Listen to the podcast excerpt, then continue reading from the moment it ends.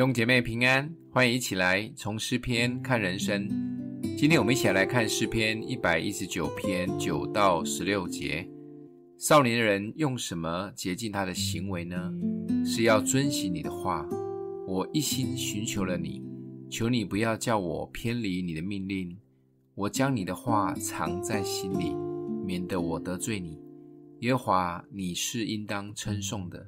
求你将你的律例教训我。我用嘴唇传扬你口中的一切典章，我喜悦你的法度，如同喜悦一切的财物。我要默想你的训词，看重你的道路。我要在你的律例中自乐，我不忘记你的话。好好的认识及遵行神的话语，除了可以成为蒙福的人以外，很重要的是，当心里面有一个准则的时候。才不会不清不楚地遇到诱惑就得罪了神。就像创世纪第三章里面记载，明明神就已经千交代万交代不可以吃分别善恶树的果子，亚当夏娃应该是左耳进右耳出，没有把这些话放在心上，所以蛇随便诱惑一下，再加上那个果子看起来很可口，马上就掉入陷阱，进入万劫不复。最后被逐出了伊甸园，下场很惨。其实连耶稣自己都常常用神的话来抵挡魔鬼。例如，耶稣在旷野四十天出来的时候，就遇到了撒旦三次的试探。每一次，耶稣都用旧约的经文直接吓跑了撒旦。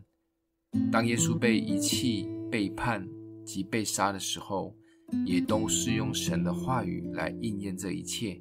也遵行这一切。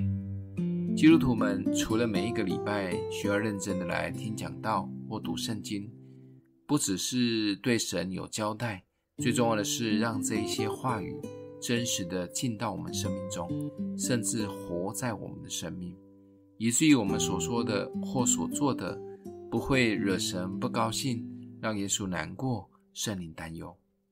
当然，这是比较消极的说法。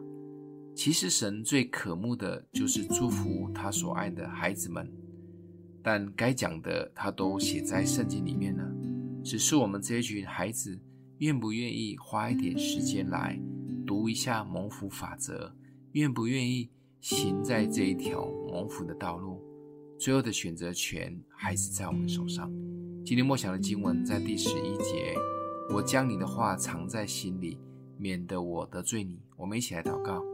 阿们的父，让我更多更深渴慕你的话语，将你的话藏在心里，免得我得罪你。让我的生命可以活出你的旨意，走在逃离喜悦的道路上。奉耶稣基督的名祷告，欢迎订阅分享，愿上帝祝福你哦。